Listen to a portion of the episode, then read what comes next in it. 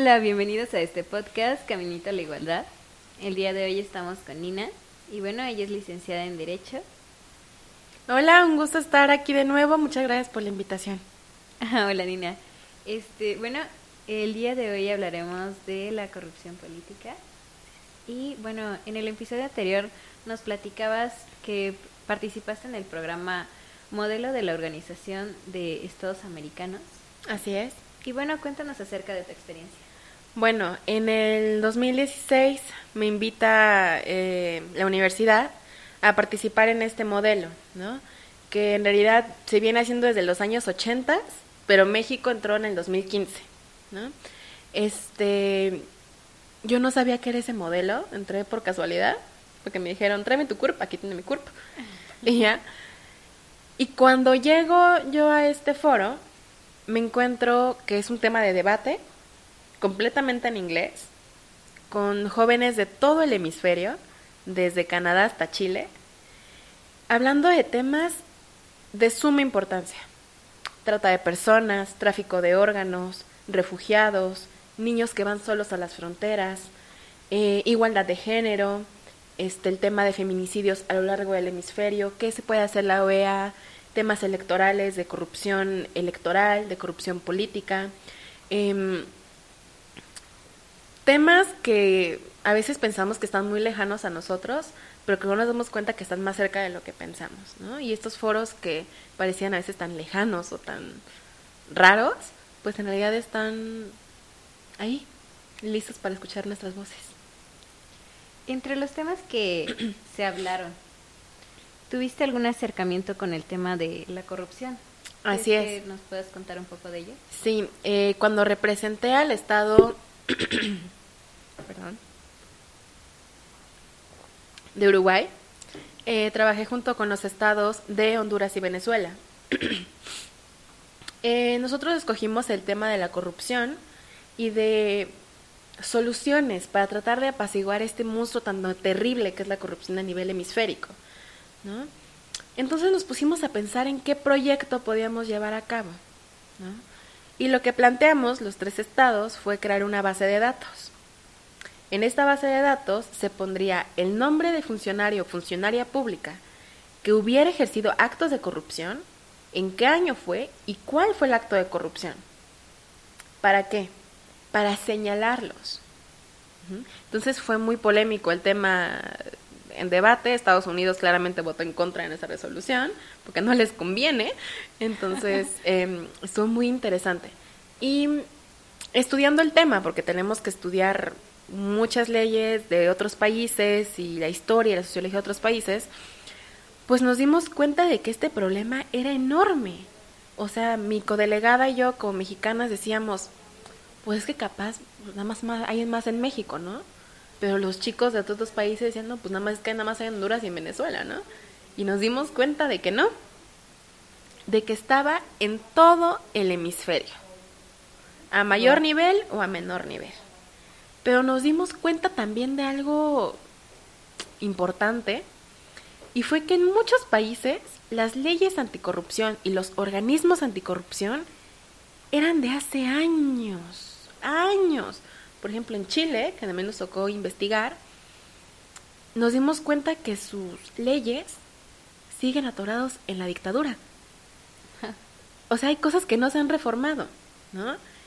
Claramente por un tema de corrupción, porque no les conviene que las nuevas eras vengan ahí a descubrir todo lo que está pasando y lo que estaba pasando en ese momento, ¿no? Que era peor que lo que está pasando ahorita. Entonces, sí nos dimos cuenta de que a la corrupción le falta mucho trabajo, ¿no?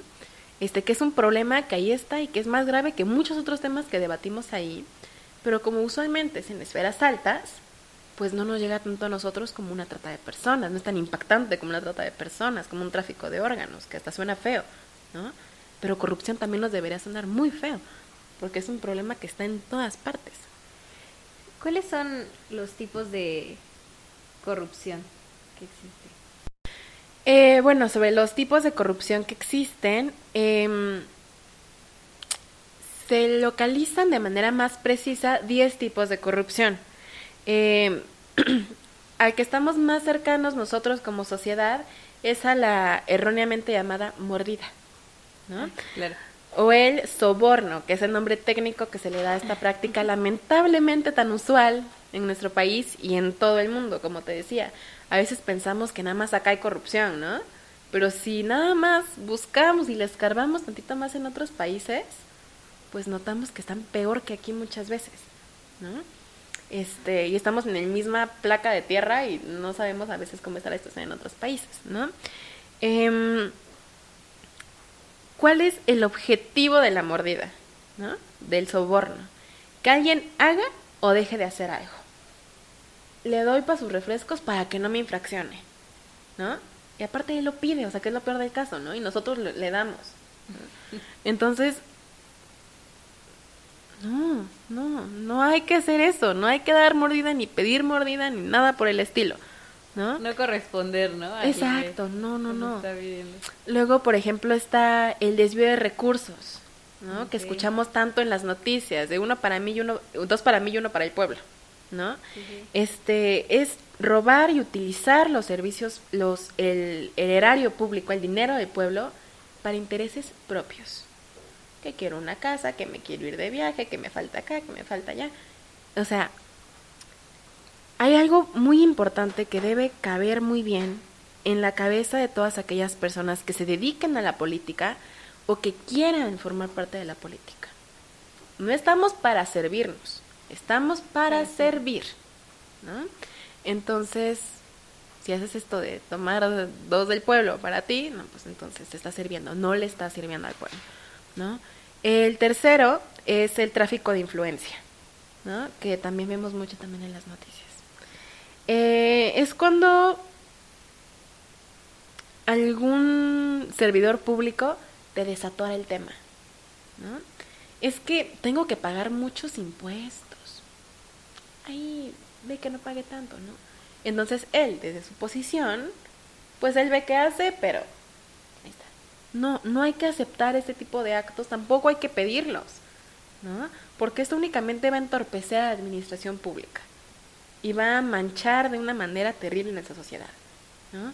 Y también a nosotros mismos, porque pues qué vergüenza, ¿no? Que te tachen de corrupto a ti como servidor público y que te enteres de que a ese que tacharon de corrupto tú le pediste el favor. No, no, pues peor, ¿no? Eh, el abuso de funciones, ¿no? A muchos funcionarios públicos se les olvida un principio muy importante, que es el principio de legalidad. Que solo puedes hacer lo que la ley te permite. Si tu función es cobrar impuestos, así como dice en la hoja, eso haz. No puedes ni bajar impuestos, ni cobrar de más, ni inventar impuestos, no.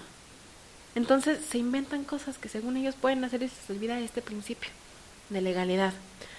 Em, otro tipo de corrupción que, que es más escandaloso todavía es el enriquecimiento ilícito, ¿no? Que va de la mano con el hecho de tomar del pueblo, porque pues el dinero no aparece Así solito, ¿no? Sí. ¿no? Que construyen una carretera que costó 80 millones de pesos, pero usé 30, porque pues el material no es bueno, ¿no? Y me quedo con 50. Ujú. ¿Y dónde quedó?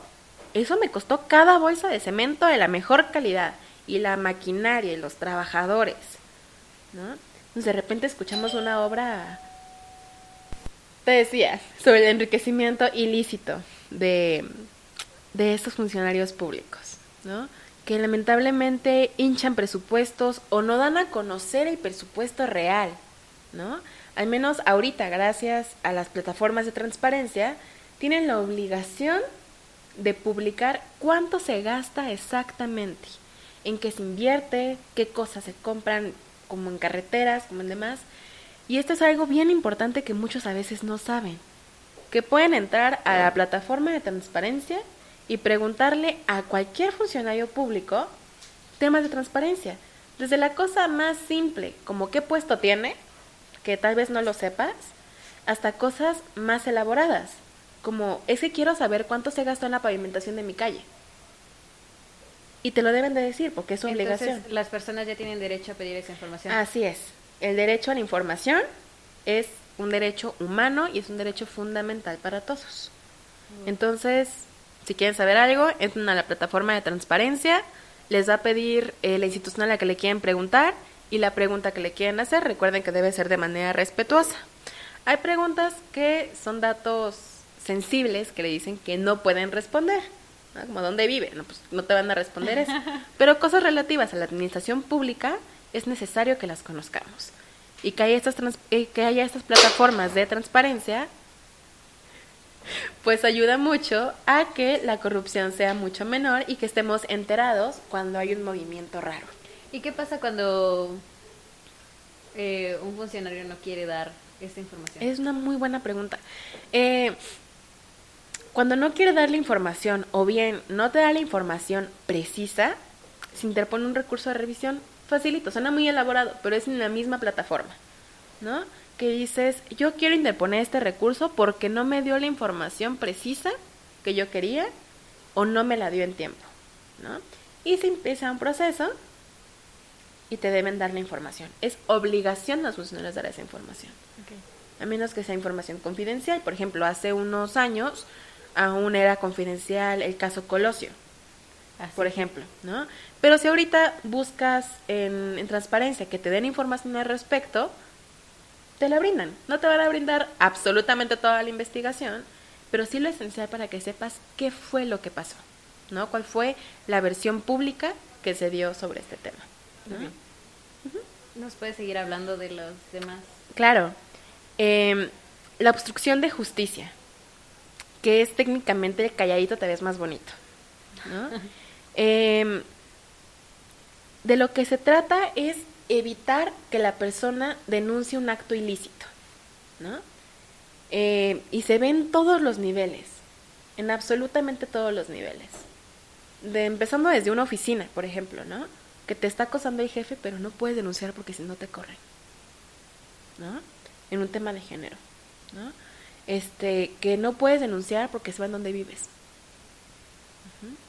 Un acto de corrupción que tú viste, pero que ya te amenazaron y que no puedes denunciar. O que te da miedo denunciar porque sabes lo que son capaces esas personas. ¿No? Entonces, eh, cuando en una democracia únicamente se sanciona a quienes no tienen influencia, pues entonces la justicia se vuelve selectiva. ¿Me explico? Si así que si tienes palanca o si eres alguien de un nivel alto, no te castigo. ¿Existe alguna ley que te respalde cuando existe este tipo de corrupción? Eh, pues, eh, relativo al marco jurídico en el tema de corrupción, en el año 2016 se crea el sistema anticorrupción a nivel nacional, que tenía otro nombre antes, que fue lo puse el presidente Fox, pero en el 2016 decidió cambiarse de nombre y que abarcara más tipos de corrupción. Derivado de este Sistema Nacional Anticorrupción se crean cuatro leyes nuevas. La Ley General del Sistema Nacional Anticorrupción, que es donde se delimitan y se explican todos los tipos de corrupción que existen, las sanciones que se les da y en qué supuestos se da ese tipo de corrupción. ¿no? Hay elementos que van a ser subjetivos, que van a ser, por ejemplo, de, este, de superioridad en cuanto a cargos. Ahí te van a explicar todo eso. También está la Ley General de Responsabilidades Administrativas, que está el principio de legalidad. ¿A qué está obligado un funcionario público de acuerdo a la ley? Nada más eso puede hacer. Entonces, si tú detectas que alguien está haciendo más de lo que la ley le indica, entonces puedes proceder legalmente a denunciar por un tema de corrupción. Eh, la ley orgánica del Tribunal Federal de Justicia Administrativa y la ley de fiscalización y rendición de cuentas de la Federación. Además de esto, se reformaron las leyes que ya estaban, ¿no? Eh, porque pues de nada sirve que hagan leyes muy bonitas si lo que ya está hecho, pues no lo reforman para que sea, siga siendo útil, ¿no? Está el Código Penal Federal, que se le adjuntaron estos delitos y se impuso una pena y se impuso la forma de denunciar y demás. Em, también la Ley Orgánica de la Administración Pública Federal y la Ley Orgánica de la ahora Fiscalía General de la República. En esas otras leyes que ya estaban, únicamente se fueron agregando estos tipos de corrupción. Ok. ¿Y mm, crees que nos puedes seguir contando sobre...? Claro. Eh, otro tipo de, em, corrupción que existe es la colusión. O bien, el que no tranza no avanza. Que es lo que hemos escuchado coloquialmente y en todas partes, hasta en programas, ¿no? Sí, sí, sí. Eh, si ves la película esta Ley de Herodes y demás, el que no tranza no avanza, ¿no? Es cuando dos empresas, específicamente, o dos personas o más, se ponen de acuerdo técnicamente para exprimir el dinero haciendo trance y media dañando la finanza pública, ¿no? ocultando recursos, pidiendo recursos, viendo qué mueven debajo del agua para avanzar, ¿no? Entonces, esto es una cosa horrible que lamentablemente igual se ve en todos los niveles. A veces pensamos que esto va a niveles altos, a niveles presidenciales, y no, o sea, en cualquier oficina, grande o chica, muchas veces ves esto, ¿no? Eh, no es un simple acuerdo entre dos empresas, Es un aprovechamiento cínico del, del dinero del pueblo. Entonces, todo esto que a veces lo podemos ver tan simple como la mordida y todo esto es un aprovechamiento del dinero del pueblo. Entonces, eso es la corrupción como tal, un aprovechamiento indebido. ¿okay? Eh, el siguiente tipo de corrupción, que a veces pareciera que no es tanto corrupción, es el uso ilegal de información confidencial. ¿no? Eh, por ejemplo, cuando un servidor público usa la información confidencial que tiene y se la brinda al sector privado. ¿no? Eh, por ejemplo, que un notario sepa de unos terrenitos que están en, en juicio, pero que pues no hizo que le den impulso procesal, que le dice. Y le dice a algún político para quedar bien. ¿no? Esos terrenitos están libres y valen una fortuna y están muy bien ubicados. Deme dinero y pues ya veo se los puedo dar, ¿no? Sí. Entonces es aprovecharse más que nada de zonas de desarrollo, de temas muy privados, de negocios que están casi casi en la quiebra y de repente los ves que repuntan, sí. fue porque se dio una información confidencial que no tenía que darse.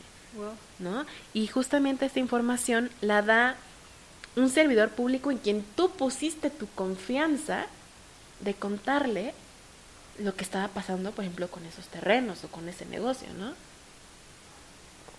Y que además se benefician de decir eso, porque piden dinero a cambio. Otra que hemos escuchado mucho es el nepotismo, que es el negocio familiar. Que el papá está en un puesto y cuando ves el hermano ya está ahí ah, cerquita en otro puesto, ¿no? Y ves la hija está en otro puesto.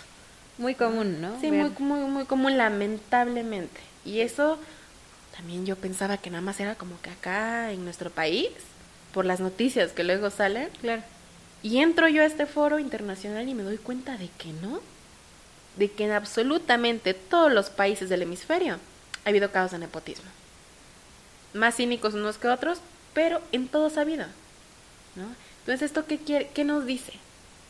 Que la corrupción se está extendiendo y que lamentablemente gana partido muy rápido. ¿Por qué? Porque se crea un beneficio y a quien no le conviene un beneficio. Claro. ¿no? Eh, la, el otro tipo de corrupción, ya para terminar, es la conspiración para cometer actos de corrupción. ¿no? Em, ahora justamente que ya vienen elecciones, ¿no? muchas empresas es, si no votas por este partido, te corro. ¿no? que no sé si se acuerdan de estos comerciales de la FEPADE, ah, que salían tanto, ¿no? Como de si no votas te quito el apoyo para el campo. ¿no? Eh, lo que pasa con esto es que afecta a tantas cosas. O sea, el voto, lo digo porque estamos en, tiempos electorales, ¿no? Pero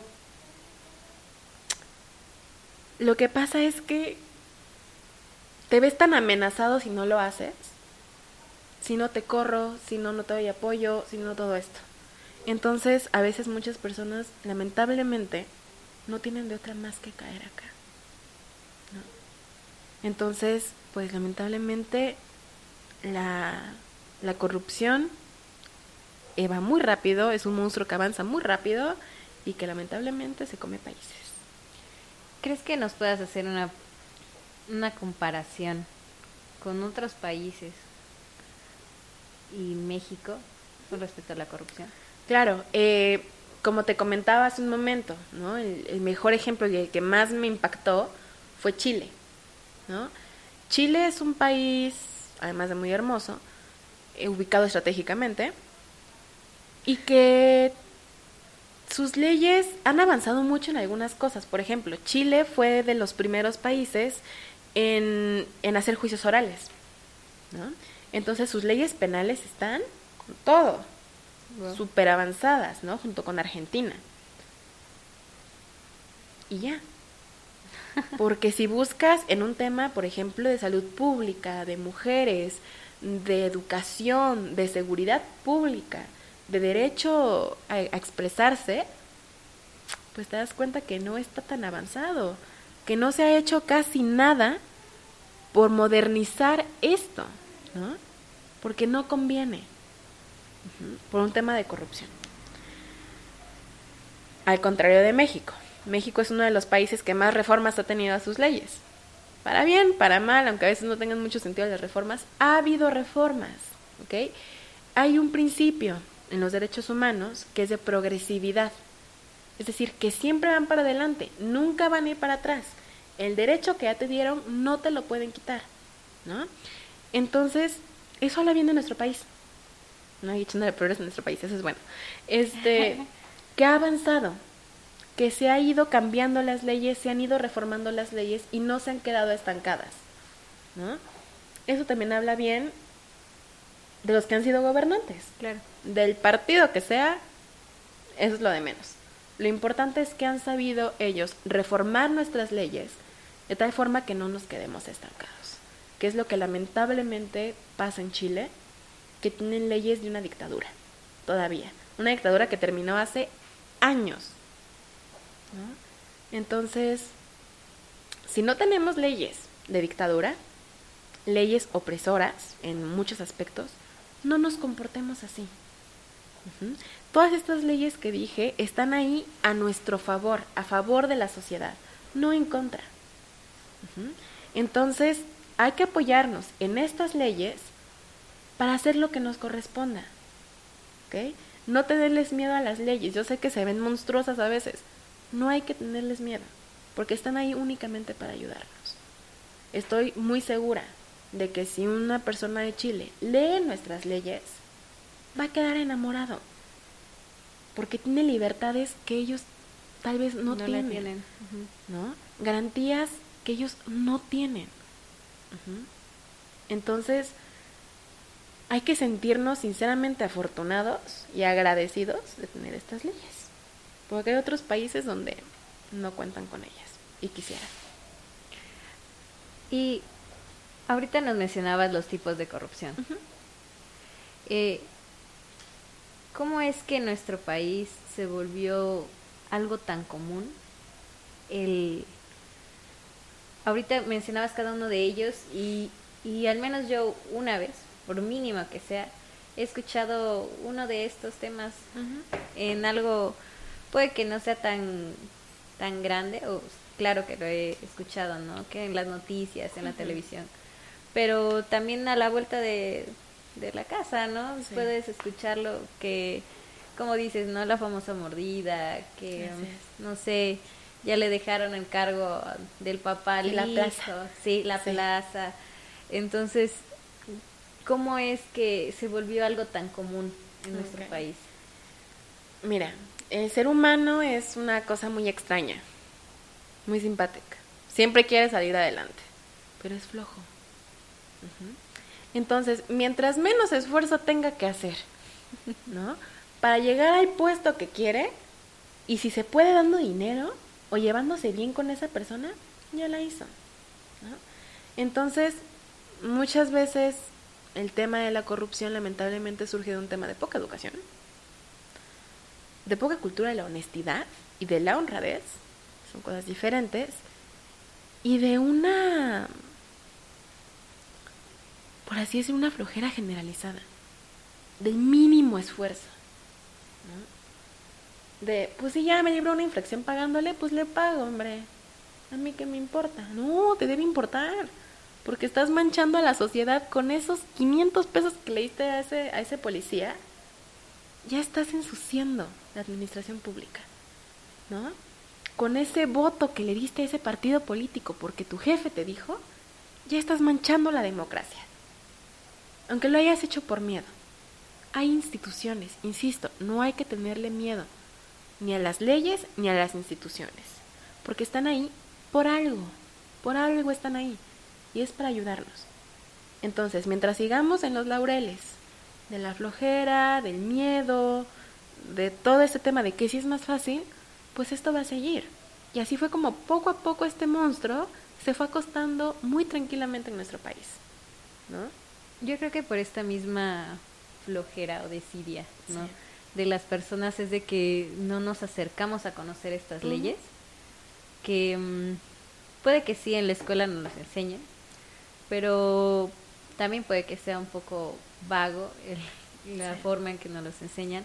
Entonces creo que también ahí depende de nosotros el querer saber un poco más, ¿no? De qué es lo que nos respalda, qué es lo que nos nos quiere ayudar. Así es, sí, porque resulta triste y preocupante que únicamente si tienes acceso a una universidad y estudias derecho, tienes acceso a leyes.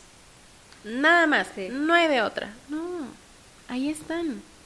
Hay una ley para todo, para todo hay una ley. Y ahí va a estar. ¿No?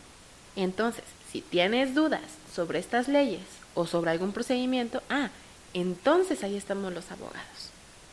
Los abogados estamos para explicar la ley, para auxiliar a la persona, no para hacer unos todos de las leyes, porque se supone que tú también debes conocer que tienes estos derechos. ¿no? Nosotros estamos para apoyar, para llevar, para explicar más a fondo, pero tú ya sabes que tienes ese derecho, pero quieres saber cómo ejercerlo. Ahí estamos nosotros. Yo creo que se habla mucho de la ética profesional y de mm, de cómo las personas em, puede que ya no confíen en otras por lo mismo, ¿no? Porque dicen, no, pues puede que sea que me juegue chueco, ¿no? Como dicen, que, que sea corrupto, que sea que no haga las cosas bien, ¿no? Mm, sobre la ética profesional, ¿crees que nos puedas hablar un poco de esto? Yo creo que tiene mucho que ver con la, la corrupción. Sí, Sí, sí, sí, claro. Em, de cualquier profesión, la que me digas, si no tiene bien sentadas sus bases en su ética y en lo que tiene permitido, lo más posible es que en algún punto de su carrera profesional, de su vida profesional, caiga en corrupción. ¿Por qué? Si un abogado que no está bien parado en su ética acepta sobornos para hablar con el juez, Uno, le está faltando el respeto a su profesión.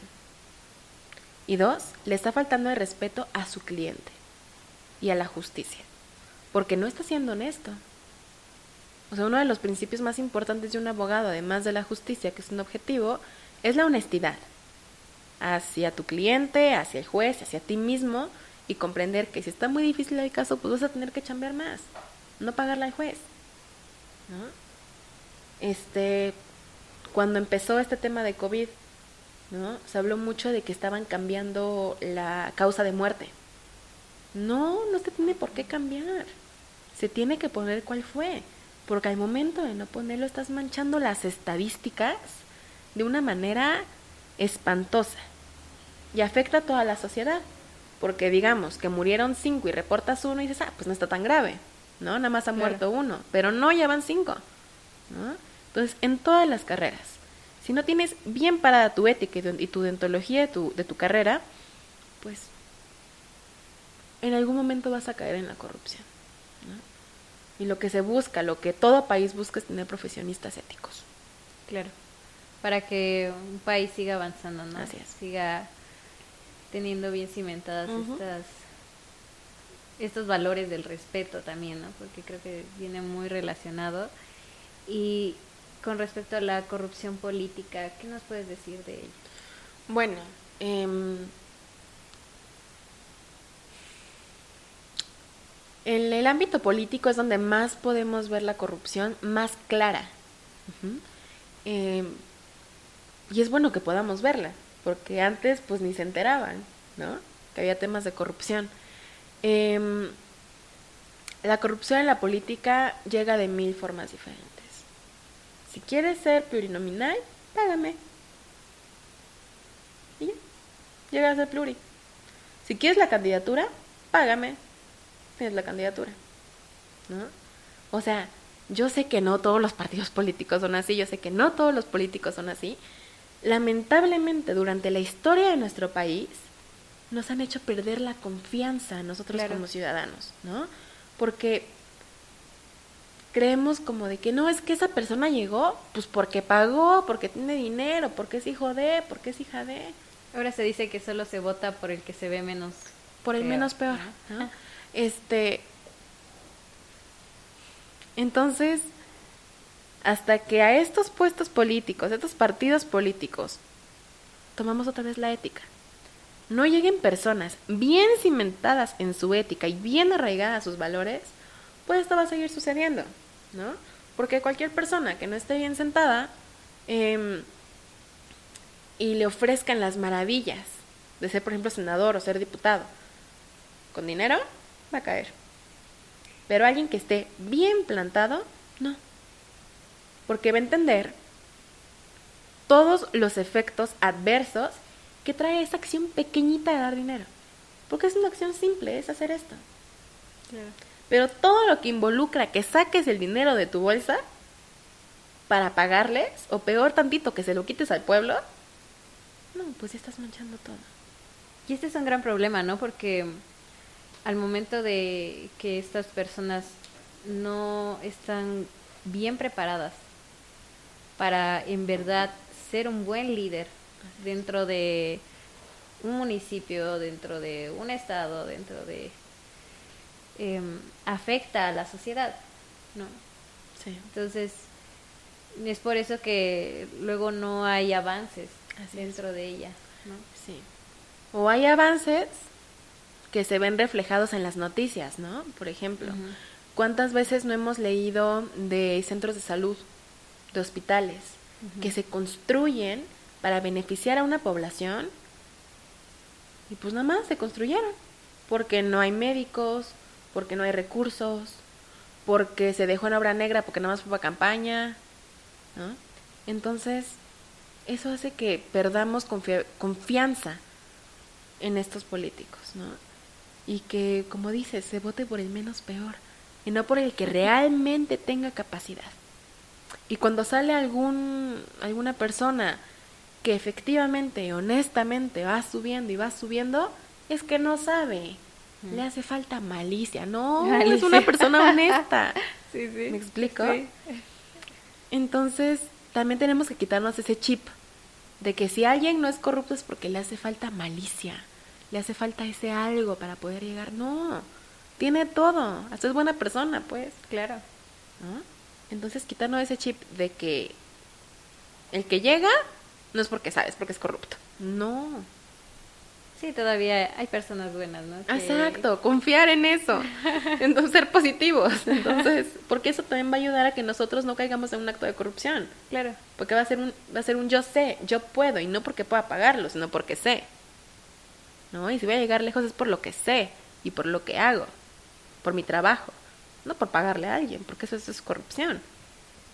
¿Cómo es que las personas podemos ir modificando estos pensamientos, tanto para no dudar de las otras personas que quieren ser honestas, como nosotros serlo. Así es. Pues tener los valores bien plantados. Ya se insisto, parezco periquito.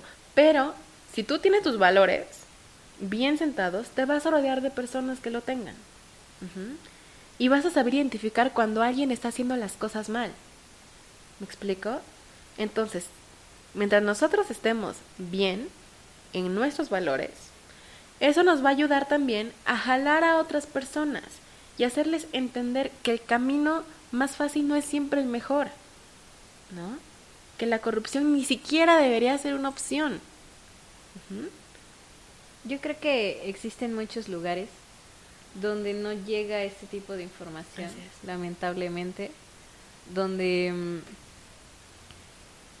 todavía no se sabe, de seguro se conocen los valores de una persona, pero no bien los derechos de una persona o las leyes que estabas comentando. ¿Cómo es de que se puede llegar a estos lugares para que no se tenga, pues las personas miedo, ¿no? De denunciar una, un acto de corrupción y que tengan el valor de hablar. Así es. Pues lo que se comentaba en capítulos anteriores de este podcast fue el tema de la igualdad, ¿no? Lo que dije fue, hasta que la educación no llegue a ese pueblito más remoto del municipio 570 del estado, no va a haber igualdad. Y esa persona que está ahí sentada sin saber qué es la corrupción, pues no va a saber nunca. Y va a poder ser víctima de la corrupción una y otra y otra vez y va a entrar en un círculo vicioso. Hasta que no se le brinde educación. Entonces, claro, eh, Claro que la corrupción es algo horrible, claro que es un delito bastante grave y es una acción que debería ser castigada con más firmeza, sí. Pero aunque en códigos, aunque en leyes diga que es castigada y que es muy grave, mientras todo el mundo no lo sepa, no va a poder denunciar. Y no va a poder saber que lo que está haciendo, por ejemplo, su síndico está mal. ¿No? O sea, como que le ve algo raro, porque ¿de dónde sacó tanto dinero?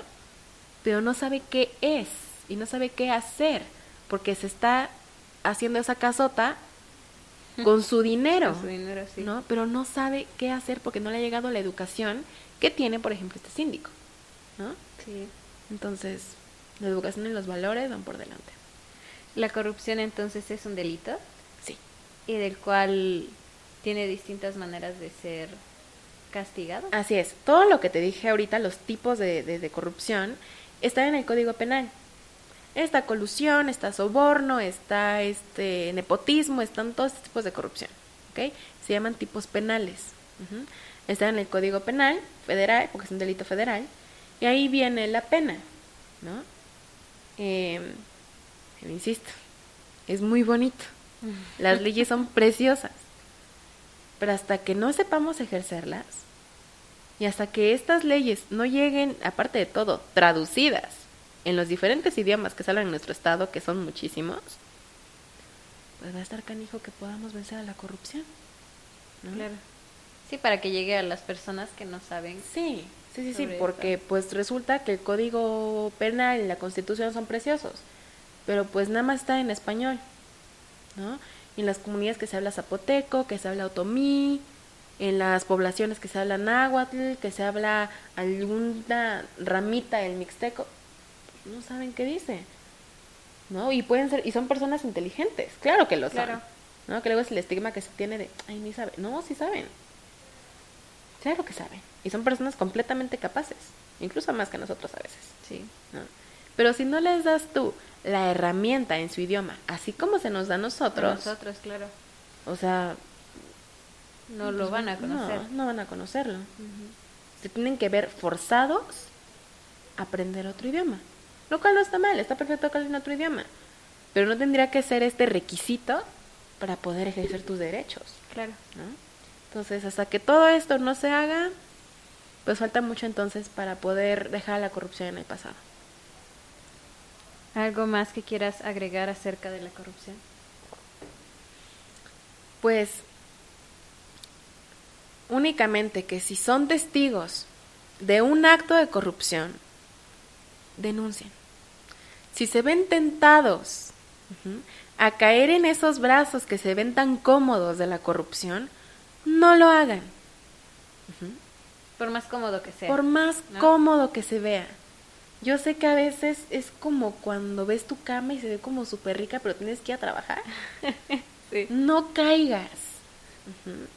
Porque ese día que tú estás cayendo en tu cama porque se ve muy calientita, estás manchando. ¿Sí? ¿Me explico? Entonces, esa vez que tú caes en pagarle a alguien para que te desatoren un trámite, estás manchando. No hay que caer en esta comodidad. Siempre hay formas de salir, siempre. Y están en las leyes, insisto. Si le lees un recurso, ya. No era necesario que le pagaras tanto a nadie. ¿No? Tal vez lo máximo que tendrás que pagar es que te tramiten tu este, pero pues es un pago que está ahí estipulado, ¿no? Sí, sí. Entonces, que lo correcto sería. Exacto. Y con calma, por algo están los plazos, por eso están los términos. Claro. Entonces, no caer en los brazos de la corrupción. ¿no? Eso es todo. No caer en los brazos de la corrupción. Y si te están tentando, denuncia. Perfecto. Bueno, Nina, te agradezco que nos hablaras de la corrupción y de cómo poder quitarnos de nuestras manos esta, bueno, dejar de manchar, ¿no? Más que nada. Y bueno, creo que es todo. Te agradezco mucho tu tiempo. Muchas gracias a ti. el día de hoy. Sí.